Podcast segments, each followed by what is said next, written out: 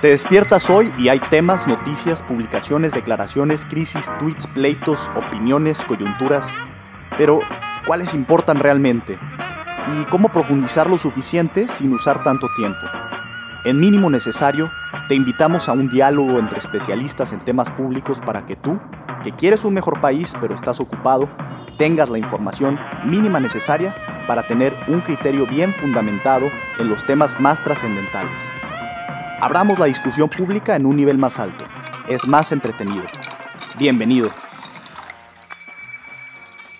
Sean muy bienvenidos a una nueva emisión de Mínimo Necesario. En esta ocasión vamos a hablar de un tema que todo mundo debería de estar estudiando, que es el futuro del trabajo. O más bien, tu trabajo en el futuro. Creo que es casi lo mismo. El chiste es que vamos a hablar de estos grandes cambios que está habiendo en el mercado laboral en todo el mundo y de los cuales todos seremos sujetos eventualmente. Em, hay cambios muy, muy importantes, por decirles una cifra, el 65% de los niños que actualmente están en la guardería tendrán un trabajo que aún no existe. Y hay algunos otros estudiosos que dicen que cerca del 50% de los trabajos serán automatizados y se van a perder. ¿Qué tanto esto es cierto? Bueno, para eso estamos aquí, para hablarlo. El día de hoy estoy contento de ser acompañado por dos grandes amigos. Uno de ellos ya lo conocen, eh, es Julián León. ¿Qué tal, Julián? ¿Cómo estás? Muy bien, saludos a todos. Julián León es, eh, bueno, abogado y además es maestro en políticas públicas por la Universidad de Harvard. Y también me acompaña eh, mi buen amigo desde la primaria, Omar Gastelum. ¿Qué tal, Omar? ¿Cómo estás? Hola a todos, aquí bien. ¿Ustedes qué, dicen? Este, Omar, pues bueno, eres maestro ya en, negocios y estudios económicos por la Universidad de Guadalajara, también licenciado en Mercadotecnia por el CETIS, CETIS Universidad. Pues bienvenido otra vez. Ya tuvimos una plática anteriormente, ahora vamos a entrarle desde otro ángulo a este gran tema que es el tema laboral. Yo me presento, soy Benjamín Castro, para quienes no me conocen, licenciado en Ciencia Política por el ITAM y director editorial de este proyectazo mínimo necesario. Pues arrancamos entonces. Les hago una pregunta, quien quiera agarrarla, adelante. Eh, ¿Qué tan cierta es esta idea de que el aumento en la productividad tecnológica, es decir, el avance tecnológico, va a generar más desempleo en el futuro? Pues bueno, algunos números que que hemos estado investigando nos dicen que solo el 14% están en riesgo de ser sustituidos por la automatización de los procesos.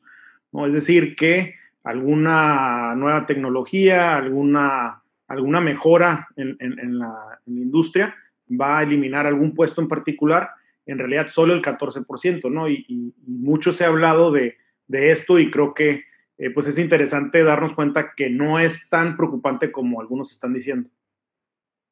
Yo, yo lo respondería eh, con esta lógica de pensamiento que la teoría económica sugiere, ¿no?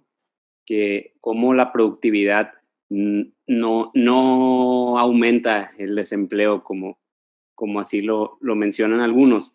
Mira, aquellas empresas con mayor crecimiento en la productividad reducen sus costos de producción, en consecuencia los precios de sus bienes, aumentando así la demanda de sus bienes porque tienen un menor precio, por lo tanto, aumentan la demanda de trabajo, ¿no? Ahí va la cadenita. Entonces, son empresas más exitosas porque tienen mejores productos, entonces requieren de mayor nivel, de, de más em, personas trabajando para ellos. Entonces, en realidad lo que la experiencia nos dice es que el aumento de la productividad solo aumenta el empleo mismo. Y, ese es el, gran mito, ¿no? Como que ha habido manifestaciones muy concretas de esto, sobre todo encabezadas por sindicatos norteamericanos o sindicatos europeos que tratan de frenar el desarrollo tecnológico porque se ven amenazados eh, con estos nuevos movimientos. Parece ser que no, no están tampoco totalmente equivocados, ¿no? Creo que estaría bien hacer esta distinción entre el empleo agregado, es decir, la totalidad de empleos en una economía, hablar de una economía total, y los cambios en el empleo por industria específica.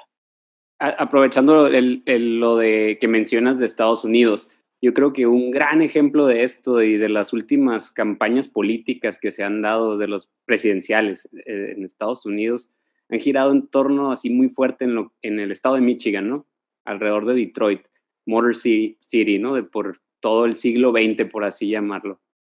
Entonces, ¿qué pasa? Eh, Detroit, eh, a, a comienzos del siglo pasado, pues ahí se hacían todos los motores para la industria automotriz, era el corazón de esa industria y a finales de siglo, pues la producción emigra a Asia o incluso a países como el nuestro y se genera un, amplio desempleo en, en, Detroit y en el estado de Michigan, e incluso si lo quieres ver en Estados Unidos en general, en la industria automotriz, ¿no?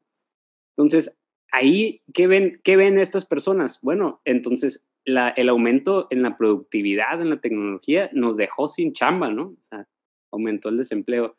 Pero ¿qué, qué pasa? ¿Qué pasó ahí? Que la productividad no fue acompañado con una pieza clave que es la innovación.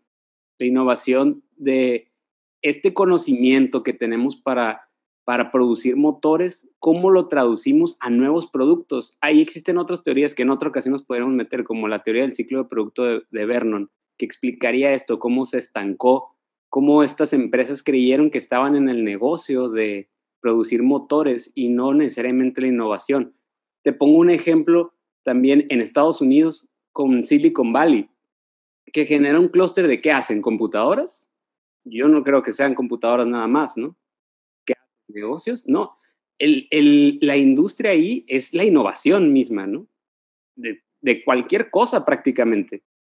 Sí, no, eso, eso además es eh, un tema fundamental, ¿no? Silicon Valley tiene productos de toda índole. O sea, sí, siempre a la mente clásico Apple, ¿no? Incluso Google o lo que sea, pero hay temas de educación temprana, temas de medio ambiente, temas de industria pesada, eh, la innovación como producto. Eh, qué interesante. A ver, Julián, a ver, ya, ya dijimos, ¿no? Ok, sí, están estos cambios, algunos ganan, otros pierden. ¿Qué más ves?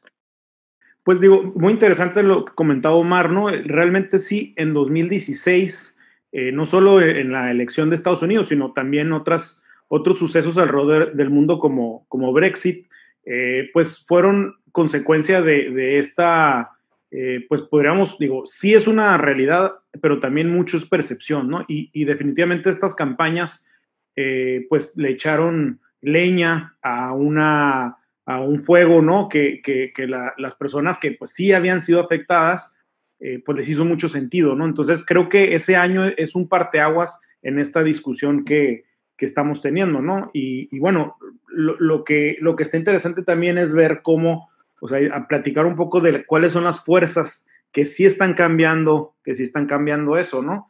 Y eh, bueno, un poco de lo que, de lo que hemos platicado, eh, pues hablamos, digo, así para enumerarles y a lo mejor luego meternos, es el tema de la tecnología, ¿no? Eh, también la globalización y la urbanización, la diversificación en, el tipo de, trabajo, cómo está compuesto el trabajo, y finalmente la parte de cómo las poblaciones pues van envejeciendo, ¿no? Déjame tomar ahí entonces el, primero de los que mencionas para desglosarlo un poquito más, porque de hecho, hay una, una diferencia fundamental entre el ejemplo que ponía Omar de Detroit y el nuevo tipo de tecnologías que se están desarrollando. Hay dos grandes tecnologías que son las que están moviendo este cambio, ¿no? Una es la inteligencia artificial, eh, con todas sus implicaciones éticas, con todas sus complejidades, con todas sus ramificaciones, ¿no? Básicamente, ¿qué es lo que va a lograr la inteligencia artificial? Que ya se está viendo, la optimización de procesos a un número récord, ¿no? A una velocidad récord.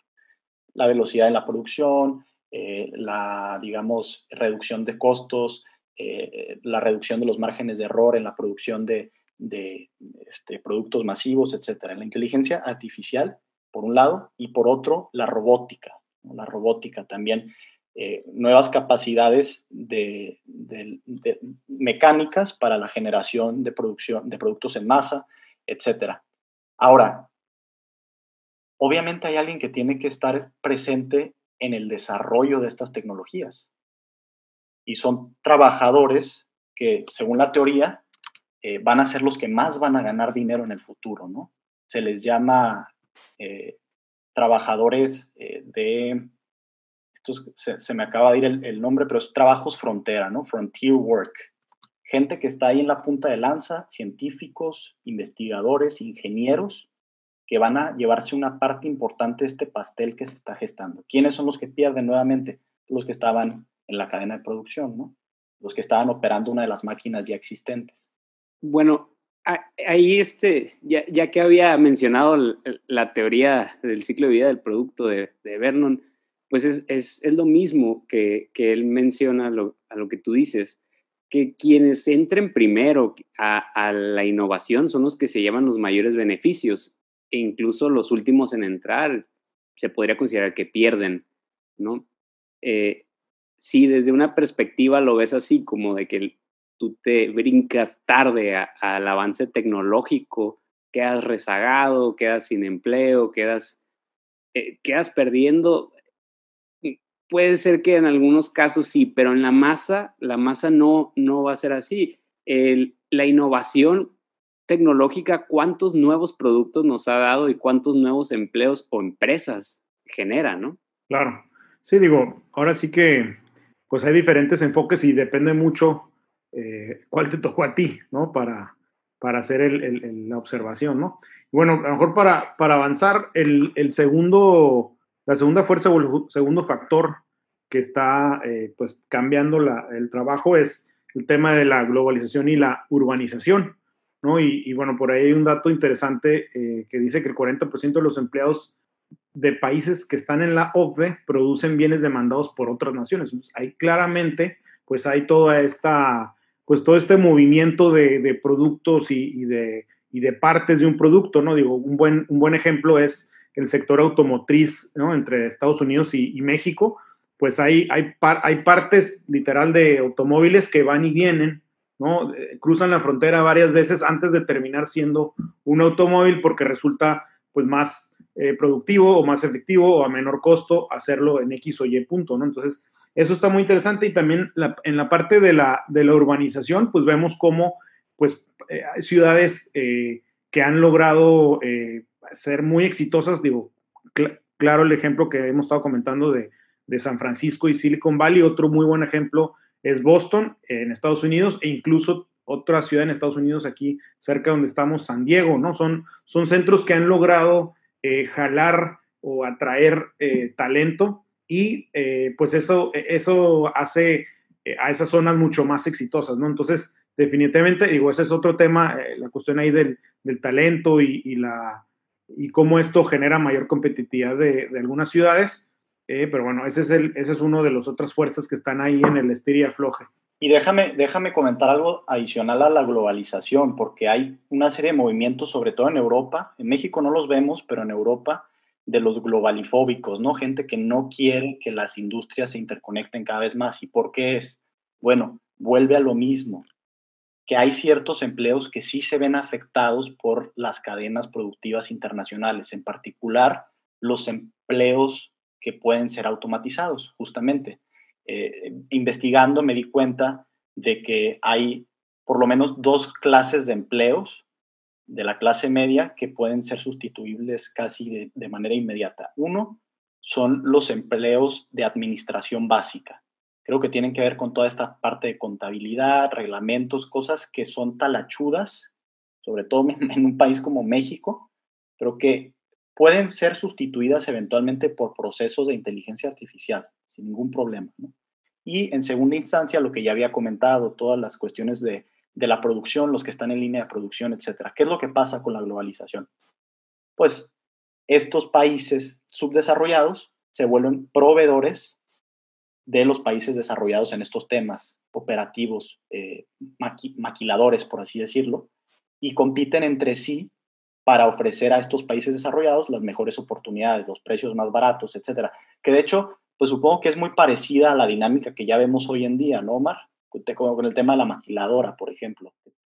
La producción va a buscar ser eficiente, ya sea si las personas se pueden mover, si las cadenas de producción las pueden mover, si los capitales o los bienes los pueden mover, ¿no?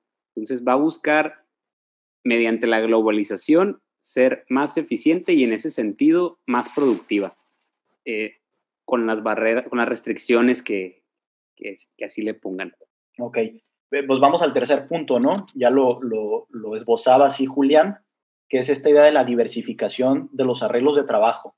Y ahí sí yo, a mí, a mí sí me tocan un tema sensible, porque traigo de hace algún tiempo yo la hipótesis de que somos la peor generación en temas laborales posible. Bajo este escudo de lo buena ondita, de los esquemas flexibles, millennials y no sé qué tanto desmadre, lo que sucede es que tenemos las peores condiciones laborales, ¿no? Pocas prestaciones, difícil tener un, salario estable, eh, nada de seguridad social, etc.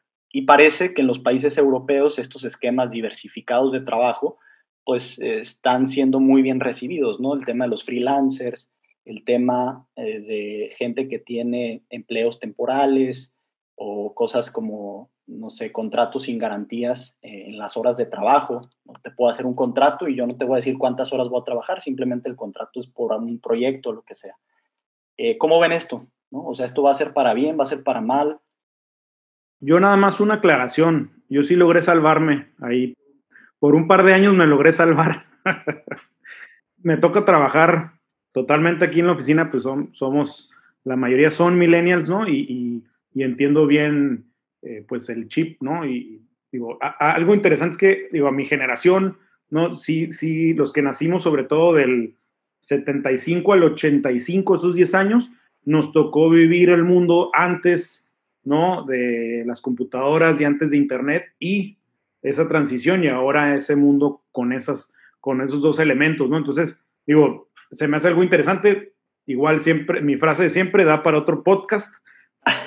Tú quieres puros podcasts. Esa diferencia entre generaciones. Podemos invitar a mi papá que ha leído mucho de ese tema de las generaciones. Eh, pero bueno, nada más aclarando, no caí en el punto que dice Benjamín. Eh, pero bueno, pues es, es un punto, digo, ahí yo creo que por eso se ha generado este discurso de que es algo cool, es algo, es algo padre, como andar ahí en dos, tres trabajitos y todo el discurso del emprendedurismo. En realidad es una respuesta que no hay buenas opciones laborales en general, ¿no? Incluso yo lo estoy, estoy consciente que lo estoy diciendo desde una posición privilegiada, como un universitario, como alguien que tiene una carrera profesional. De todas maneras, es algo que está ahí. Yo creo que, que esto del freelance y toda la, la informalidad del trabajo actualmente, no me refiero en la informalidad en las maneras, sino la informalidad real de no tener eh, prestaciones sociales y, demás, se debe meramente a que los costos de transacción, o sea, los costos de hacer, de hacer negocios, son menores ahora gracias a la tecnología, ¿no? O sea, qué tan sencillo es que, que tú armes ahorita un podcast con la tecnología que tienes a la mano, en vez de que tengas que ir a la emisora de televisión de antes y te regalen una hora de, de televisión o de radio de antes, ¿no? Entonces, el que seas parte de una nómina, el, que eso ya, ya no es tan necesario para que tú te comuniques y empieces a trabajar e incluso a ganar dinero.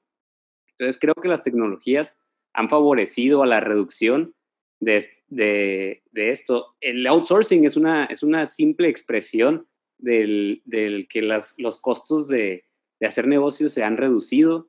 Eh, yo creo que que esto va mucho en un debate que inició eh, Coase, un, de hecho, un, no era economista, en, los, en el 33 creo que fue su publicación que dice la, la naturaleza de la firma, ¿no? Y que hizo la pregunta de dónde empieza y dónde termina una firma, y, es una pregunta que crees que, bueno, una respuesta que crees que tienes, pero fácil, fácil hay formas de darte cuenta de que no, no es tan sencillo. Y esto, esta este problema, creo yo, de los millennials en el ambiente laboral, creo que, que gira en torno a esto. Que, nada más digo, para cerrar el tema, por lo que comentaba Omar, ¿no? Yo creo que también hay muchas ventajas, ¿no? En, en, este como nuevo formato. Yo creo que también ayuda a generar, o sea, hay, mayor creatividad también, ¿no? O sea, creo que, creo que el no estar atado a, a esa formalidad, ¿no? Eh, ayuda mucho a que, eh, pues, las personas tengan que buscarle y tengan que identificar por dónde, y eso creo que sí te ayuda a, la parte creativa. Sí, claro, tiene sus partes positivas. Este, la, parte negativa es esta que estábamos señalando antes, creo yo. Sí, y bueno, es, yo he escuchado a, empresarios, ¿no? Que hablan siempre de esto, que la única manera factible de levantar una empresa es teniendo hambre, ¿no? o sea, realmente tienes que tenerla y creo que también es lo que sucede, ¿no? Con estos esquemas. Pero bueno, vamos a lo siguiente, ¿está bien? el último punto que comentaste, Julián, fue el de el envejecimiento de la población. Y, y eso déjame nada más comentar algo, ya igual da, da para otro tema, pero rápidamente un dato, ¿no? En 50 años, México será un país con una proporción, donde una proporción importante de su población va a tener más de 65 años. Ya vamos a ser un país viejo. Creemos que esto es solamente un tema de los países europeos, pero los mexicanos pues vamos hacia allá eventualmente, ¿no? Eh, ¿Cómo ven este, este rollo? ¿Nos importa? ¿No nos importa lo suficiente todavía? Yo, yo creo que es fundamental, ¿no? E, esta, esta realidad, porque si, si, digo, de entrada México no aprovechó eh, por mediado de los, por ahí del 2006, 2009, eh, el, el, llamado bono demográfico como, como país, como sociedad, no lo aprovechamos y bueno, ya vamos en la bajada de ese bono demográfico, y, pero creo que todavía estamos a tiempo de hacer algunas, algunos ajustes, ¿no? Y, bueno, aquí creo que entra, entra muy bien a la, a la parte final de, la, de la plática, y es qué es lo que podemos hacer. Tal vez lo que podríamos discutir primero es qué es lo que puede hacer el gobierno para encauzar a la, a la sociedad a pues sobrepasar todo esto que estamos platicando.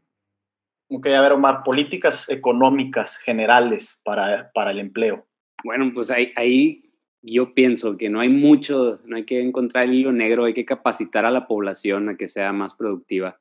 Las instituciones educativas, eh, llámese la formación formal de instrucción, me, refiero a prepas y, bachilleratos, o centros de capacitación, como aquí en México el CECATI, eh, entre otros, que, que desgraciadamente no los tengo tan presentes por, por la el poco apoyo que reciben, ¿no? para mí, digo, en esta, en esta parte, para mí un punto fundamental es, en el caso particular de México, es la forma como, como está estructurada la, la ley del trabajo, ¿no? La ley laboral. O sea, para una empresa es dificilísimo hacer cambios en, su, en México, ¿no? Es dificilísimo hacer cambios en su, en su personal y creo que esta situación sí realmente afecta a los negocios incluso lleva a que los negocios se mantengan en, la informalidad, ¿no? siento que si lográramos, eh, pues, no sé, eliminar algunos conceptos, eh, pues que ya pasaron de, su, del momento en que se crearon, no, no estoy diciendo con esto que no se cuiden los derechos de los trabajadores, ¿no? O el derecho al tema de la seguridad social, a la salud, etcétera, es fundamental, pero el hecho de cómo están atados los, em, los empleados a los gobiernos y qué tan difícil es cambiar de, de, plantilla laboral, eso es un es dificilísimo, creo, para que los, las empresas avancen en México, ¿no? Eso para mí es... Sí, ah, bueno, en, por ese lado del el costo de, del empleado, fiscalmente, por así llamarlo, pues ahí tiene que mejorarse. Honestamente no es mi área de especialidad, pero lo que podemos ver es que no está funcionando para nadie, ¿no? Como está, ni para el trabajador ni para el empresario, ¿no? Y finalmente ni para el fisco mismo, ¿no? Sí. Ni el, ni el, seguro social está ganando de esto bien. Sí, yo, yo creo, digo, tomando nada más como referencia lo, lo que estamos viviendo, ¿no? Ante el, el COVID-19, el hecho de que las empresas o el gobierno le está pidiendo a las empresas no suelten a nadie, no, o sea, de todas maneras estaba bien difícil soltarlas. ¿no? O sea, no, no, no, no, no es muy fácil esta situación, ¿no? Nada más. Sí, yo agregaría, o sea, como ya van dos políticas que han mencionado, ¿no? Por un lado, la, la capacitación, completamente de acuerdo. De hecho, hay datos duros acerca de eso, ¿no? Estamos hablando de que en nuestro país solo el 35% de la población económicamente activa ha recibido capacitación para el trabajo alguna vez. Y de ese número, de ese grupo, solo el 25% recibió esta capacitación de una institución educativa y el 3.4% la recibió por la empresa que lo contrató. Estos son datos del Centro Espinosa Iglesias. Eh, nada más para darnos una idea, las empresas en México no están capacitando. Claro, sí, eso también te iba a decir. Eh, ahí lo que mencioné pareciera que le eché la bolita a las instituciones públicas meramente, ¿no? Pero creo que por ahí va la pregunta. Pero sí, eh, pienso que las empresas deben de formar instituciones privadas, cámaras que, que se encarguen de la capacitación de, cierto tipo de trabajo y que mejoren la productividad de, las personas. Y les conviene a ellas, y les conviene a ellas. En súper corto plazo verán los beneficios. este, déjame entonces plantear mi tercera propuesta. Ya dijeron, eh, esta, la de la capacitación, no mencioné la segunda, pero la reitero, el tema fiscal, el tema de fricciones en el mercado laboral. Eh, no es un libre mercado tal cual, obviamente ni, ni siquiera tendría lo mejor que serlo, ese debate no lo quiero tener ahorita, pero hay una tercera cosa que va en línea con lo que decía Omar de la innovación. Los que llegan primero a la innovación ganan más del pastel.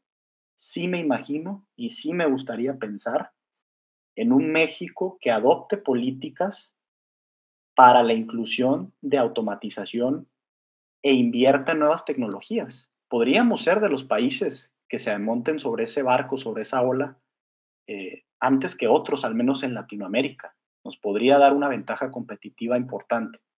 Creo que es una de las políticas que pudieran estar sobre la agenda. Pues mira, yo te respondo eso que irónicamente con castigando tanto al empresario por tener empleados están ya las políticas están apoyando la innovación para, para tener menos empleados y más productivos, ¿no?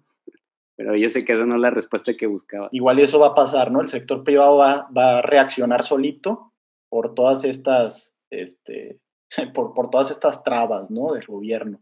Estamos, andamos muy neoliberales, como se diría en el discurso oficial, ¿no? Ahorita en estas propuestas. Y hablando ahí del individualismo, ¿no? Tal vez cerrar con la, la parte de qué, qué, pueden hacer las personas, ¿no? En, en, la, en lo particular, ¿no? ¿Qué, ¿Qué, pueden hacer las personas que están escuchando y que están en una, en una situación como la que hemos estado describiendo? Pues con eso sería como cerráramos, ¿no? La plática ahí déjame, hay una gráfica que a mí, desde que la vi, me, encantó, me fascinó, me movió. Y sé que está muy geek decir eso, ¿no? Pero es una gráfica, tuve la oportunidad de estar en el foro de la OCDE el año pasado.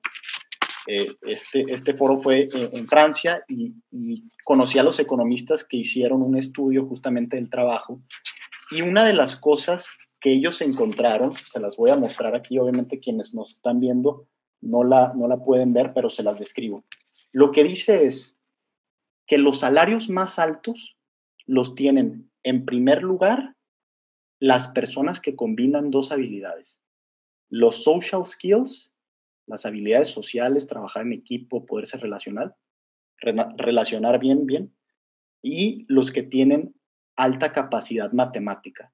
El combo perfecto para una persona hacia el futuro es alguien que tiene habilidades sociales y altas habilidades cuantitativas o de algún área científica. Sí. Pero, déjame nada más aquí terminar este punto, pero muy de cerca tienen el mismo salario, no los que solo tienen habilidades matemáticas, sino los que, según esta medición, tienen altas habilidades eh, soft, si solo tienes habilidades eh, de trabajar en equipo, relacionales, de perspectiva social, también es altamente probable que te vaya muy bien salarialmente. Incluso es más importante que tener habilidades cuantitativas. De hecho, los que solo tienen habilidades cuantitativas no les va ni de cerca bien si no tienen esas habilidades sociales. Ahora sí, Omar. Bueno, ahí es la pregunta, es qué están haciendo la, formación educativa, ¿no? Básica, las primarias y secundarias para desarrollar esas habilidades. Pero eh, este es un ejemplo en, la industria maquiladora en Tijuana. Es muy común encontrar que la carrera de un ingeniero para ser gerente se le pida un MBA, que es básicamente que su formación de, ingeniería fue, fue cuantitativa, casi enteramente, ¿no? Y luego en su experiencia laboral, ahí se va quizás capacitando en algunos cursos por parte de la empresa, si bien le va, o simplemente con la, la experiencia le da para mejorar sus soft skills. Pero después para muchas empresas piden un requerimiento, un requisito del MBA, que habla de, de esas habilidades blandas y quizás hay un poquito de administrativas y más que le van a tocar ya como, como gerente, ¿no?